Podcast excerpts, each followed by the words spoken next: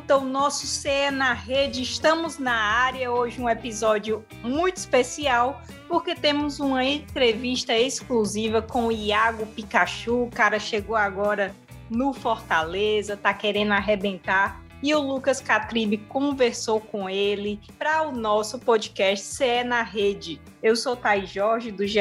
Globo, hoje aqui fazendo oito aninhos de GE. Globo quando eu estava entrando, a Beatriz ainda estava nascendo, mas é isso aí mesmo. E a gente vai falar também de Ceará, o Ceará que está muito bem na Copa do Nordeste. Vamos mostrar os números e mostrar também que ele já superou de longe aquele Náutico de 2001 em sequência invicta. Hoje estou com Beatriz Carvalho, do GE. Globo, e Juscelino Filho, que faz Bom Dia Ceará e Globo Esporte. Tudo bem, gente? Fala, Thaís! Oi para todo mundo que tá ouvindo a gente, Beatriz Carvalho tem oito anos, né?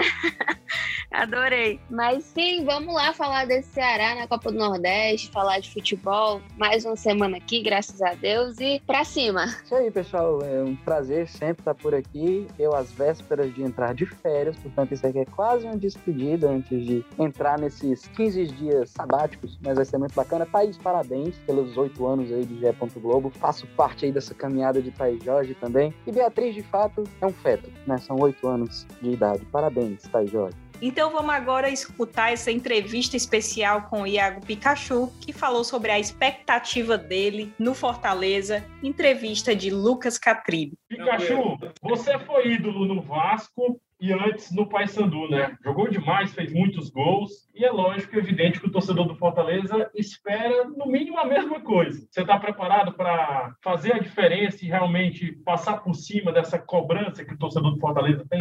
Ah, eu quero fazer história aqui também, assim como fiz no Paysandu, Vasco, com números de, de jogos no século, né? Eu acho que um, são números muito expressivos e importantes para mim, para minha carreira. Então, acredito que aqui não possa ser diferente. Vou trabalhar para conquistar meus objetivos em grupo, principalmente, né? conquista de títulos. Depois pensar em, individualmente é, sobre gols, sobre jogos, sobre prêmios individuais. Eu acho que isso vem com consequência de tudo que você faz dentro de campo em prol da equipe, né? Então, acredito que aqui não, não vai ser diferente. Eu vou trabalhar da mesma maneira que eu, como eu comecei lá no Paysandu, desses cinco anos que eu fiquei no Vasco. Então, acredito que aqui eu possa, assim, me identificar da maneira como eu me identifiquei com esses dois clubes anteriores para fazer história também. Você estreou contra o Santa Cruz, né? É, acabou sentindo um pouquinho a parte física, normal, natural, saiu no segundo tempo. E agora? Como é que está a questão do físico do Pikachu, pronto para jogar com a camisa tricolor? Olha, hoje eu me sinto 100%, porque antes da partida contra Santa Cruz eu fiquei um período de 10 dias, né, do meu último jogo até eu me apresentar aqui. Claro que eu fiz alguns trabalhos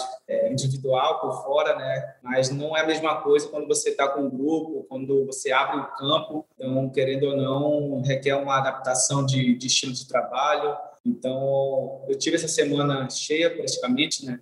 Estou tendo essa semana cheia de trabalho justamente para me entrar em forma da melhor maneira possível, para ter é, minutagem que a gente conta de trabalho, né, de quilômetros. Acredito que até o fim de semana eu esteja 100% preparado junto com, com companheiros ali. Pikachu, qual o segredo, se é que existe segredo, para você ter números expressivos em um determinado fundamento? Por exemplo, você sempre deu muitas assistências, você sempre marcou muitos gols. Talvez seja arriscar um pouco mais, passa pelo trabalho diário no treinamento. Qual o segredo, hein? Ah, eu acredito que o, que o principal segredo é o trabalho, né? A confiança que o seu treinador dá a você, confiança que você tem no grupo. Eu acho que tudo isso envolve para você crescer cada dia mais. Eu, eu, sempre friso que o importante é sempre o coletivo, né? Eu acho que esses números né, individuais vêm com, com, com, consequência do trabalho que você vem, vem fazendo. Né? Então, acredito que se as coisas é, coletivas vão indo bem, eu acredito que individualmente também você acaba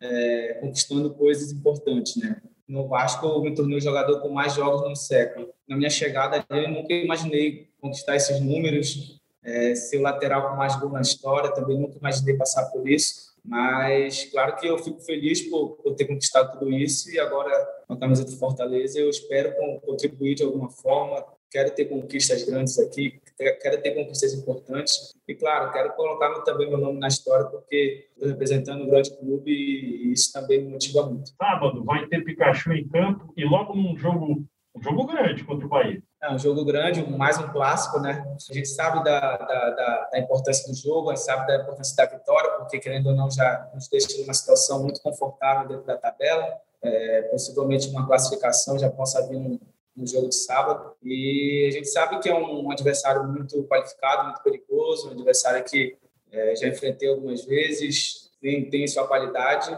mas eu acredito que a gente está se preparando bem para esse confronto aí, para decidir a nossa classificação já numa uma rodada de antecedência. E você está preparado para jogar, né? Assim, claro, depende do Anderson, mas Pikachu agora está preparado, está pronto para o combate, né? Estou preparado, estou 100% adaptado né, ao time de trabalho, aos times de jogo, principalmente que, que, que eu tive, né? Eu jogava num modelo diferente, agora estou me adaptando em outro, então eu acredito que esse tempo que eu tive do, do, do último jogo até esse próximo é, faz com que eu possa me adaptar o mais rápido possível, até, até os meus colegas, né, de características, de saber como é que, eu, que eles gostam de receber a bola, de, de posicionar. Então, eu acredito que essa semana está sendo muito positiva para todos nós para fazer um belo jogo no, no sábado. Eu sei que você é um cara que é muito simples, um cara que é muito dedicado à família, ao trabalho, às suas raízes, como você falou. Inclusive, eu sei também que você batalhou demais para conquistar espaço, para colocar o seu nome no cenário do futebol brasileiro. Até vi uma história sua que você foi fazer uma peneira lá em Mojimirim, acabou indo de ônibus, dormiu na praça, né, Pikachu? Foram, foram muitos anos de dedicação para conquistar o teu espaço, né?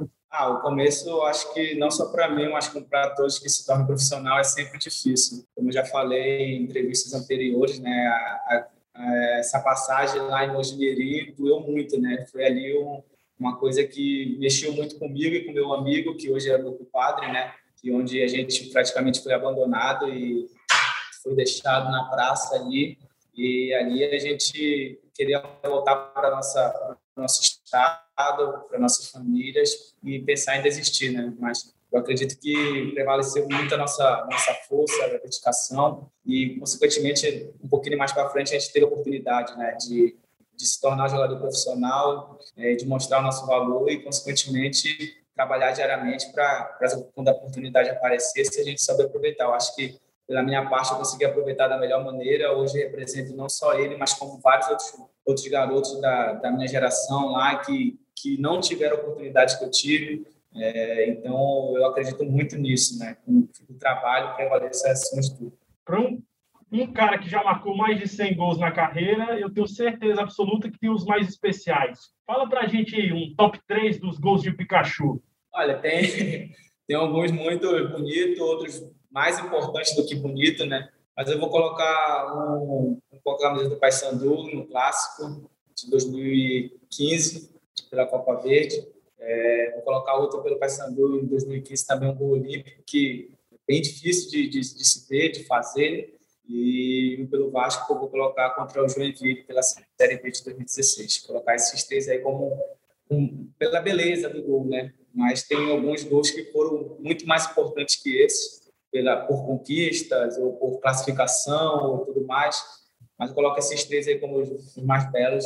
Vocês escutaram aí essa entrevista é, do Pikachu, lembrando que a matéria especial vai ao ar no GE também, no GE TV, na TV Verdes Mares, e você assiste também na Globoplay. E o Fortaleza que deu o que falar nessa semana, porque anunciou o zagueiro Marcelo Benevenuto, que vem do Botafogo. A contratação rendeu muitas críticas, porque Benevenuto é acusado de agressão à namorada em 2017 é um assunto que ainda é, não foi resolvido, uma questão que ainda não foi resolvida, e o que chamou mais atenção nesse contrato do Fortaleza uma nota que o clube lançou que termina assim: para fins de resguardar-se seus princípios, o Fortaleza firmou cláusula contratual que possibilita a rescisão a qualquer tempo em caso de haver condenação judicial do atleta. E aí eu deixo para Beatriz, para o Juscelino, não é a primeira vez que a gente vê isso no futebol cearense. Também tivemos o caso do Wesley no Ceará, por exemplo, o Juninho, que veio para o Ceará, a época também né, que deu muita polêmica, as torcedoras do Ceará ficaram contra essas contratações e agora o Fortaleza passa é, pelo mesmo, lembrando que o Fortaleza fe fez e faz muitas campanhas de violência contra a mulher. E aí, meus amigos, eu queria saber de vocês, eu sei que é polêmico, mas vocês acham que vale ou não é, essa contratação para o Fortaleza? Thais, eu acho que não vale, né? A, a, apesar de não ter sido condenado até o momento, né? Porque o processo ainda corre lá na justiça. É, mas ainda assim, eu acho que é muito complicado o clube que assume a posição do Fortaleza nas redes sociais, enfim, de defender campanhas contra a agressão, campanhas de igualdade, levantar diversas bandeiras e tomar uma atitude dessa, né? Como se o futebol de campo fosse acima dessas bandeiras, dessa questão mais de posicionamento. Então, acredito, e é um, um padrão que a gente vê se repetir também em outros clubes, né? A gente viu não em relação à, à, violência contra a mulher, mas o próprio Marcinho, que foi contratado no Atlético Paranaense. É uma questão muito delicada também. E voltando para essa questão de, de agressão à mulher também, é, teve o Robinho, né, que também o Fortaleza teve uma ação meio parecida com a do Santos de colocar essa cláusula, só caso ele fosse condenado. Então, eu acho que é bem delicado, né? Porque, na minha visão, não vale a pena é, o clube manchar todo, todas as campanhas né, que vinha fazendo, toda essa questão do posicionamento é, para contratar um jogador é, desse tipo, assim, eu acredito que existem outras opções no mercado, o Benevenuto não é um, uma unanimidade, nem que fosse, acho que não justificaria também dessa forma.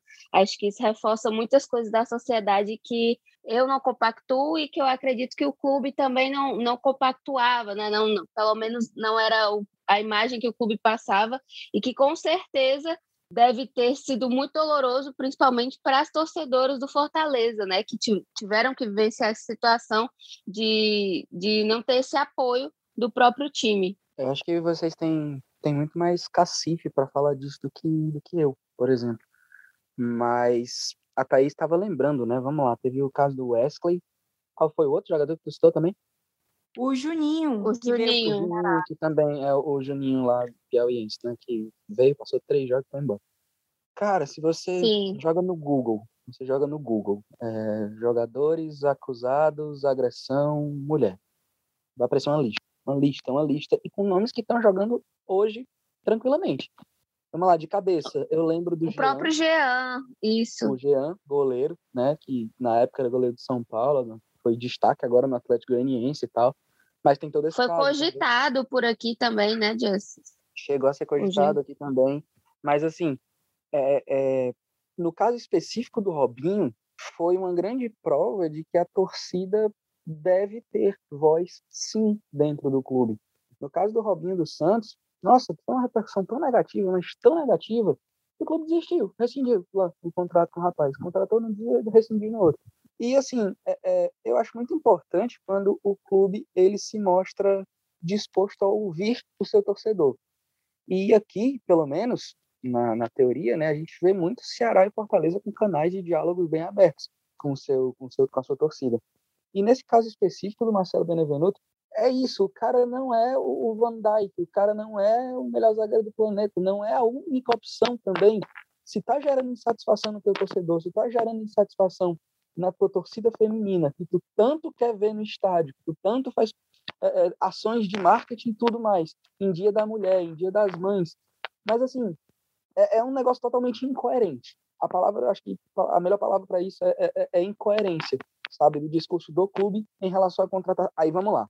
Eu entendo também a, a cláusula lá do Fortaleza, da nota do Fortaleza, que ele deixa claro que não vai fazer nenhum tipo de julgamento prévio. Bom, o processo foi voltou à tona aí, né? O Ministério Público lá do Rio de Janeiro resgatou, é, trouxe o processo de novo para acontecer e tudo bem, ainda não saiu o veredito. Não saiu o veredito, não é o clube que tem que dar o veredito, mas perdoe, se existe algum tipo de insatisfação do seu torcedor e ela está ganhando cada vez mais espaço, escute o seu torcedor. Você fala que o torcedor é o décimo segundo jogador e tudo mais, pois coloque isso em prática. Coloque isso em prática também. Eu acho que é, é, em todos esses casos de jogadores que uh, foram contratados ou então que surgiram uh, esses episódios, essas denúncias, esses julgamentos e tudo mais, é, o clube ele fica mal visto, o clube ele fica mal falado, é uma imagem negativa que o clube vai passar a ter. E eu acho que nesse caso, aquele aquele ditado do falem bem ou falem mal, mas falem de mim, hum, não sei se é tão bacana assim, porque de fato pega muito mal para o Fortaleza, é um clube Série A, é um clube que é, é, é, já foi campeão brasileiro, é um clube que está ganhando cada vez mais espaço por coisas boas que tem feito, e aí de repente, acho que é um pouco errado eu falar isso, mas é uma pisada de bola. É, para mim é muito pior do que pisada de bola, mas foi a, a, a metáfora que veio agora aqui na cabeça. Mas enfim, eu acho que foi uma contratação equivocada, independente do que o Marcelo Benevenuto venha a, a, a, produzir dentro de campo ou não. Sim. Eu acho que o torcedor está insatisfeito, a torcedora principalmente, né, a torcida feminina do Fortaleza está insatisfeita, perdoe, mas na minha opinião foi uma bola fora. E que vai contra tudo aquilo que o clube reforçava, né, pelo menos nas redes sociais, em campanha com o torcedor e tudo mais, acho que, que fica parecendo muito que o futebol vale mais do que, do que as outras questões outras questões sociais do clube, na minha opinião. Quando eu, eu, eu namorava com a Grazi, ela falou uma coisa uma vez que eu lembro até hoje. Futebol, clube de futebol, não é clínica de reabilitação. Não é. Futebol é uma empresa. E se você, de qualquer forma, você tem, é, é, sei lá, se estão falando mal da sua empresa, você vai querer corrigir, certo? Esse, esse acho que esse é um, é um ótimo exemplo. Futebol, um clube de futebol, uma empresa não é uma clínica de reabilitação. Portanto, nesse caso, bola fora, sim. Na contratação do. Sou ninguém para julgar, sou aqui para opinar. E aí, no caso da minha opinião, é essa. E o Fortaleza tem uma, um confronto difícil aí com Bahia no sábado é, pela Copa do Nordeste. A gente vai acompanhar tudo no GE. Globo. Lembrando que o Fortaleza é, é o líder né, do grupo B, mas está faltando ainda mostrar o bom futebol e é por isso que está sendo tão cobrado. O Enderson Moreira, essa semana, Marcelo Paes fez uma declaração à torcida também, né? Pediu Sérgio Papelim pediu um pouco de paciência, que o torcedor desarmasse né, o espírito, enfim. Pedidos não faltam, falta apenas ao Fortaleza mostrar o bom futebol em campo. Teve uma semana cheia aí para treinar, né, pra, porque de fato foi uma maratona de jogos muito intensa, muito difícil. Mas aí a gente vai observar o time contra o Bahia nesse sábado, vamos acompanhar tudo. Se o Fortaleza ainda não mostrou o melhor futebol, o Ceará jogou muito melhor agora na vitória contra o CSA por 2 a 0, é, gols de Mendonça e de Felipe Viseu. E o mais importante, Beatriz Carvalho e Juscelino Filho e todos que nos escutam, é que o Ceará chegou a nada mais, nada menos, nada menos que 18 jogos de invencibilidade na Copa do Nordeste. São nove vitórias e nove empates, 28 gols marcados, 12 gols sofridos. Superou e muito o Náutico de 2001, que tinha 15 jogos de invencibilidade, com 11 vitórias e 4 empates. Gente, eu acho que não é nenhuma novidade para a gente, né? O Ceará fazer isso foi campeão invicto do Nordestão no ano passado. Lembrando que essa contagem é desde o jogo contra o Frei Paulistano no ano passado. Ou seja, o Ceará foi campeão invicto da Copa do Nordeste no ano passado e esse ano segue sem perder na competição, ainda fazendo ajustes, mas Beatriz e o Celino deu muito certo nesse né, encontro de Ceará, Guto Ferreira, e não tem quem derrube aí o Vozão nessa competição, né, pessoal? Para vocês aí, qual é esse grande destaque é, nessa sequência invicta do Ceará? Lembrando que a sequência invicta também do ano passado rendeu o título, né? Teve até uma época em que o Ceará empatava muito também, mas que, que acabou vencendo ali a Copa do Nordeste no fim. E eu acho que, que assim, a estabilidade do Ceará passa muito pelo Guto, claro, e também pela capacidade que ele tem de remanejar, digamos assim, o elenco, né, de administrar o elenco, porque trocam-se peças, chegam novos jogadores, saem alguns bem importantes para a equipe e o time continua tendo resultado em campo, né? Continua sendo aplicado. E eu acho que, sem dúvida, é um grande diferencial. Porque se a gente for perceber, assim, algumas peças bastante importantes do Ceará no ataque, inclusive Lima, Léo Chu, Lima voltou, né? Mas enfim, Léo Chu, é, o Vina voltando agora, algumas não estavam nesse bem início de temporada, então todo mundo ainda está ali tentando pegar o ritmo também, porque a temporada começou já com a bola rolando, como a gente costuma falar, e mesmo assim o, o, time vem tendo resultado, né? Então é aquela coisa que ele fala muito em coletiva também, o próprio Guto, de que eles têm os jogadores certos ali à disposição, o que falta, às vezes, um pouco é, é, a questão do treino, aprimorar alguma habilidade, mas que, de certa forma, vai funcionando e que, se você parar para analisar, hoje o Ceará tem não, não vou dizer o time titular, né? Porque ainda está naquela fase de testes, mas tem ali as peças que se repetem mais e que tem também um time alternativo que funciona bem se você parar para pensar. Então, acho que esse é o grande diferencial, fazer o time render independente da disposição dos jogadores, assim, da, da administração dos jogadores, né, digamos assim, de quem vai entrar em campo. Lembrando um pouco agora da questão do Vina, né, que está voltando agora, que está pegando o ritmo agora de novo de jogo, e que o Ceará não tinha, não tem mais extremamente aquela aquela vinda dependência. Claro que claro que ele é o, o ainda o cara do, do time que destoa, mas que é, é legal ver isso também, né? Que o Ceará funciona, funcionou sem o Vina nesses momentos e que tem tudo para render mais, né, porque sem dúvida é o favorito da Copa do Nordeste por ser por ter tido título e enfim por ter um, um elenco é, mais recheado por, pela tradição na Série A nesses três anos, enfim. É isso, acho que esse, que esse elenco faz a diferença. A Bia falou tudo que eu tinha anotado para falar, mas tudo bem. Mas eu acho assim. Desculpa, é, falo muito, falo muito. Essa parte do Vina é muito importante a gente observar. De fato, o Vina não teve aquele período de férias, aquele período de pré-temporada, ninguém teve, né?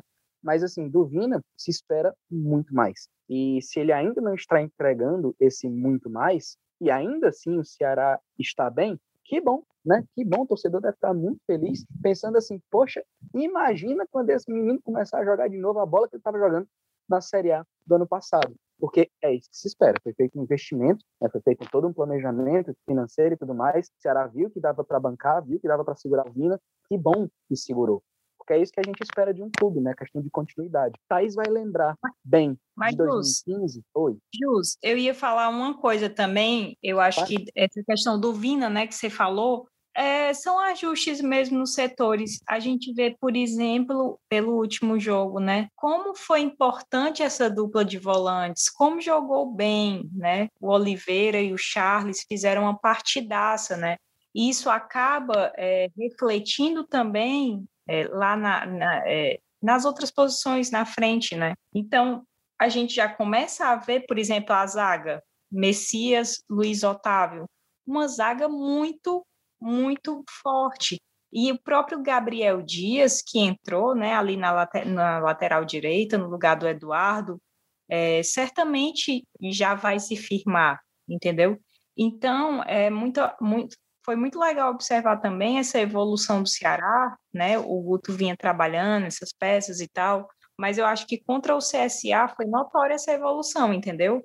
É, Charles e Oliveira, lembrando que é, a gente tem que falar também já dos casos de Covid, né? Fernando Sobral não jogou porque o teste deu positivo, Ione Gonzalez também, lembrando que o William Oliveira também teve teste positivo para Covid e o Fabinho ficou fora devido a uma virose. Então, assim, o Guto teve que colocar uma outra escalação em campo e deu muito certo. Enfim, era, era mais ou menos isso que eu queria falar. Entendi. Não, tranquilo, mas você vai lembrar bem de 2015, quando o Ceará foi campeão invicto da Copa do Nordeste. Só que logo depois da Copa do Nordeste, o time se desfez. Você lembra disso, Thaís? Tipo, os principais jogadores saíram. E aí Sim. o no restante Sim. da temporada. E aí, assim, tu pega uma temporada totalmente atípica como foi essa última, e, e, e, ainda assim o Ceará conseguiu se segurar, fazer, fez um excelente ano. E aí o natural é que os outros mercados olhem para o time e queiram né, levar muita gente. e aí o Ceará consegue manter a base. E eu acho que, mas acho que manutenção de base é uma coisa muito bacana, porque assim, a base você tem certeza que funciona, né? Reforço você sabe se vai dar certo. Tanto é que na temporada passada contratou muita gente, alguns deram certo, outros não, enfim, é normal do futebol. Mas e qualquer coisa na vida, no caso. Exato, e aí vai ter esse teste de fogo agora, né, contra o esporte. Aí no sábado a gente também vai acompanhar tudo no GE. Globo.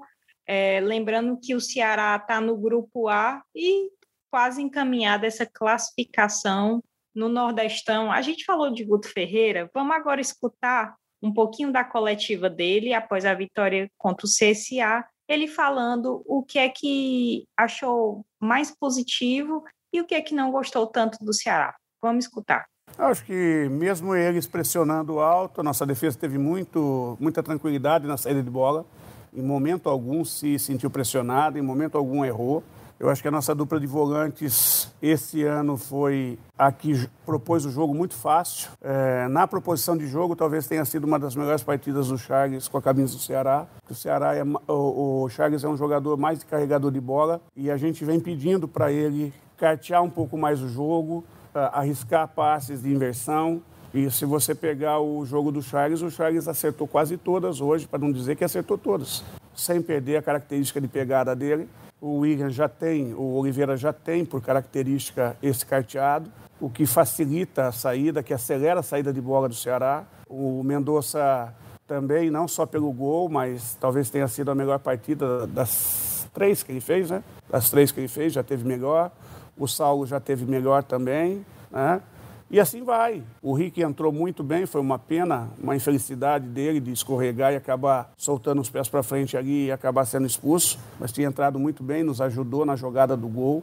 Uh, enfim, todos, todos que entraram, entraram muito bem. Viseu, não só pelo gol, a disposição, né? encurtando o tempo todo, Nares, Marlon, uh, Eduardo, que entrou no lugar do Gabriel. Os outros eu já comentei todos eles, né? Então, eu acho que dispensa qualquer tipo de comentário. Eu acho que a equipe como um todo, dentro da fase que nós estamos, me agradou. Me agradou principalmente porque a equipe está não está é, necessitando reagir tanto, está tendo mais a posse e mesmo com a posse está sendo efetiva, agrediu bastante. Por hora, a gente não sabe ainda, né, Beatriz Juscelino, como é que vai ficar a questão do campeonato cearense. É, o Camilo Santana, governador, vai falar se vai ter lockdown ou não, se vai continuar no domingo. Então, o Campeonato Cearense segue paralisado, tanto em Fortaleza como no interior. Né? A gente também está acompanhando a Copa do Nordeste enquanto isso,